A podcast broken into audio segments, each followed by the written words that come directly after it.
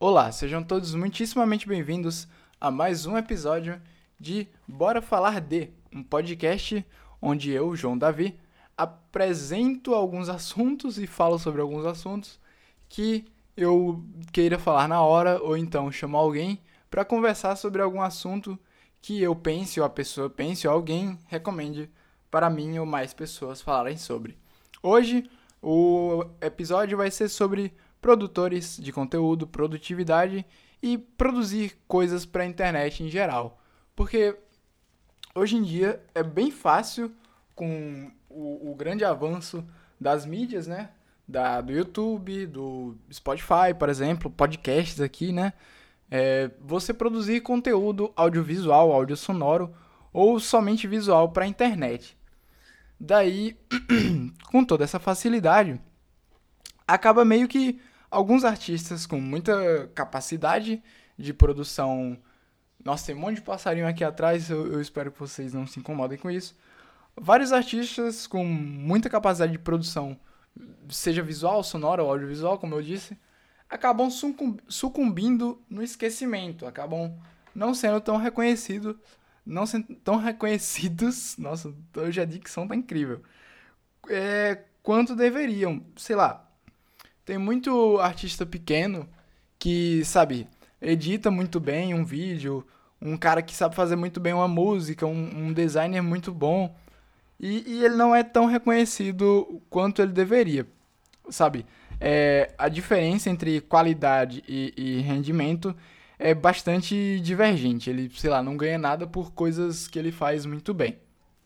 Coisa que não deveria acontecer e não acontecia antigamente. É, nossa, eu bati o fone aqui. Eita, o barulhão. É, não acontecia antigamente. Na época que tudo era só TV, TV, TV, é, as pessoas eram reconhecidas meio que organicamente, integralmente. Era todo mundo, sabe, naquele círculo da televisão, entrava aqui na SBT, aqui na Globo, etc. E, e era todo mundo meio que conhecido a mesmo nível. Porque era uma coisa bem mais fechada. Você chegar na televisão é bem mais fechado do que você chegar no YouTube. Para você estar tá no YouTube e fazer parte da plataforma, basta você enviar um, um vídeo e pronto, você já está no YouTube. Você já faz parte do, do YouTube. Entretanto, você ainda não tem um público que, que te assiste. Essa é a dificuldade que as pessoas têm hoje em dia de produzir algo para a internet. É que elas chegam com a mentalidade de eu quero produzir alguma coisa, logo eu vou produzir essa coisa. Beleza. Aí depois vem, ok, eu estou produzindo essa coisa, logo eu vou ter público. Não está tão errado, entretanto, seu público vai crescer organicamente. Isso é, ele vai crescendo aos poucos, ele não vai crescer magicamente, exceto se você for uma pessoa de sorte ou então tiver algo realmente muito diferente do que as outras pessoas têm. Caso contrário, você vai demorar muito para atingir um certo público.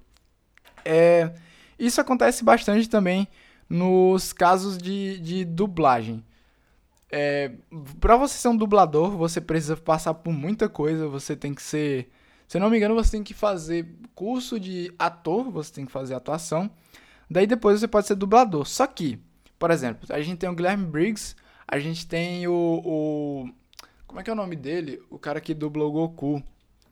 É o. Nossa, eu esqueci, velho. Eu vou pesar aqui. Dublador. Do Goku. Esqueci o nome dele. É o Enzel Bezerra. É o Enzel Bezerra? Eu, é, é o Enzel Bezerra. Wendell Bezerra, na verdade. Aí pronto, a gente tem o Guilherme Briggs, o Wendell Bezerra e o Joãozinho Levi, por exemplo. Quem você acha que a galera vai chamar pra dublar? Um cara que.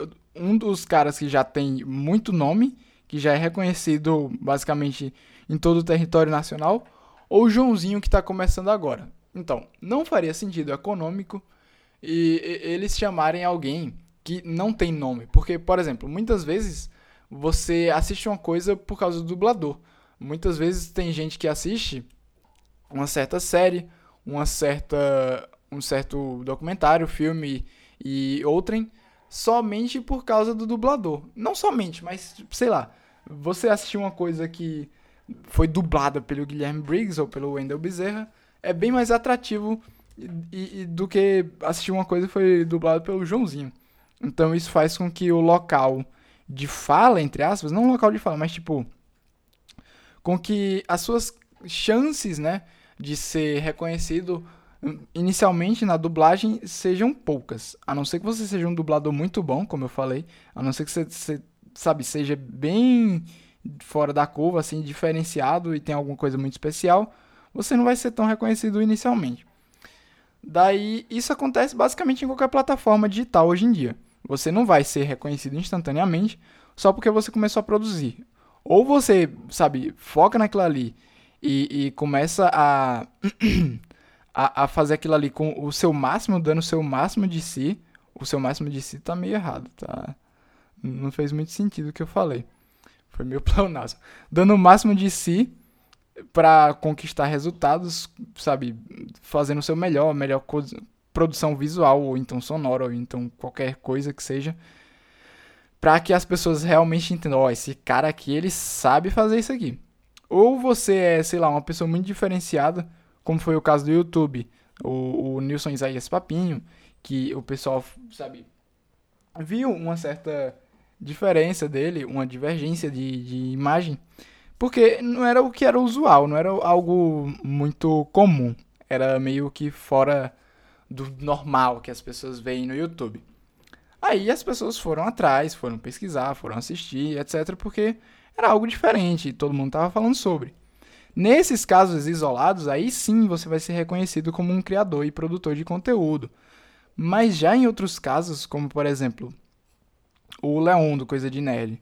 O Leon demorou muito tempo para chegar onde ele está hoje. Demorou. É, é, basicamente um milhão de inscritos por ano. Ok, isso não é tanto. Ou quer dizer, isso não é tão pouco. Um milhão de inscritos por ano é muita coisa. Entretanto, esse crescimento não, não, não foi tipo do nada. Ele não começou a ganhar. Ele não começou ganhando um milhão de inscritos por ano.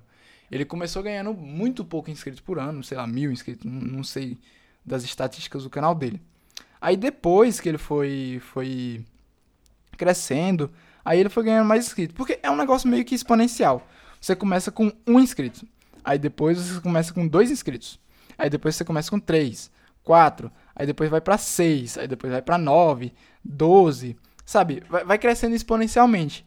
Aí depois, sei lá, chega nos mil inscritos. Aí você, poxa, agora que eu vou crescer mesmo. Aí passa um mês, mil e cem inscritos. Porque não tava, não é tão Tipo, meio que estabiliza, sabe? Fica, tipo, tá crescendo uma curva muito, tipo, tá subindo muito. Aí depois meio que dá uma paradinha, dá uma subidinha aqui. Aí depois que você chega, sei lá, 10 mil inscritos, isso eu tô falando do YouTube. Aí sim você começa a subir bastante de novo. Mas claro, você tem que ter uma frequência, você tem que estar tá sempre mostrando pro seu público o que é que você faz. Você tem que estar tá sempre, sabe, ali, mostrando que você é um produtor de conteúdo audiovisual, áudio sonoro.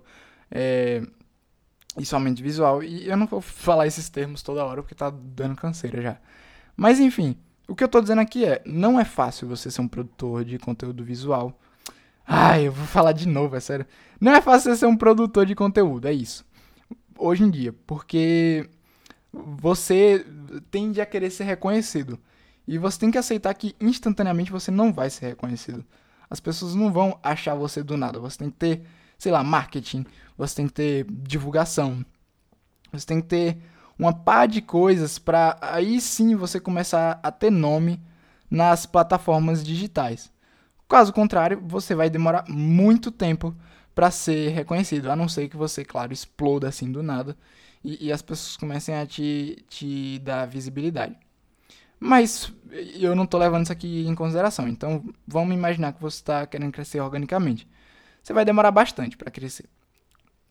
Então, a ideia aqui é: se você quer ser um produtor de conteúdo pra internet, cara, assim, eu acho que uma boa é você focar em, em ser você, sabe? É, eu sei que isso é meio clichêzão e, ó, nossa, seja você, o máximo de, de, de humanidade possível, o máximo de transparência possível, mas esse é que as pessoas buscam. Hoje em dia na internet a gente tem muito padrãozinho. A gente tem muita gente fazendo a mesma coisa porque, ó, tá dando certo, bora fazer isso aqui. E não é assim que funciona. Eu acho que as pessoas buscam pessoas, no fim das contas. As pessoas estão na internet para ver pessoas. E se você não quer, sabe, você meio que tá ali para ganhar visibilidade. Você tá ali por pessoas também. Então, se você não é só um cara maníaco por dinheiro, assim, dinheiro é fácil de fazer. É relativamente fácil. Só que a gente não se agrada com dinheiro. Sei lá, o Lucas Neto ele vai ser lembrado como o cara que fazia vídeo para criança.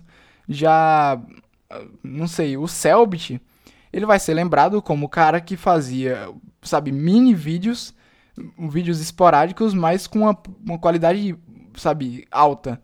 Ele não, não vai ser lembrado como só o cara que fazia um vídeo para criança. Porque ele não tá ali só pelo dinheiro, diferente do Lucas Neto. Eu tenho certeza absoluta. Se tem uma coisa que eu tenho certeza é que o Lucas Neto está ali no YouTube só por dinheiro.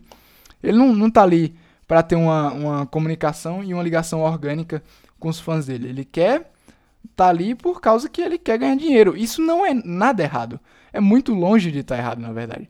Você almeja aquilo, então você corre atrás daquilo da maneira que mais lhe for conveniente. O Lucas Neto achou conveniente fazer vídeo para criança, então ok, que seja, entendeu? Então é isso. Eu acho que o podcast foi esse. Eu espero que vocês tenham gostado.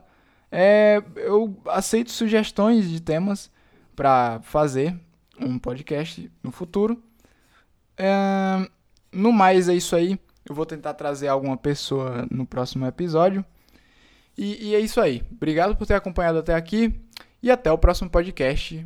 Tenha uma boa vida, bom dia, sei lá. Eu não sei porque eu falei isso agora. Tchau.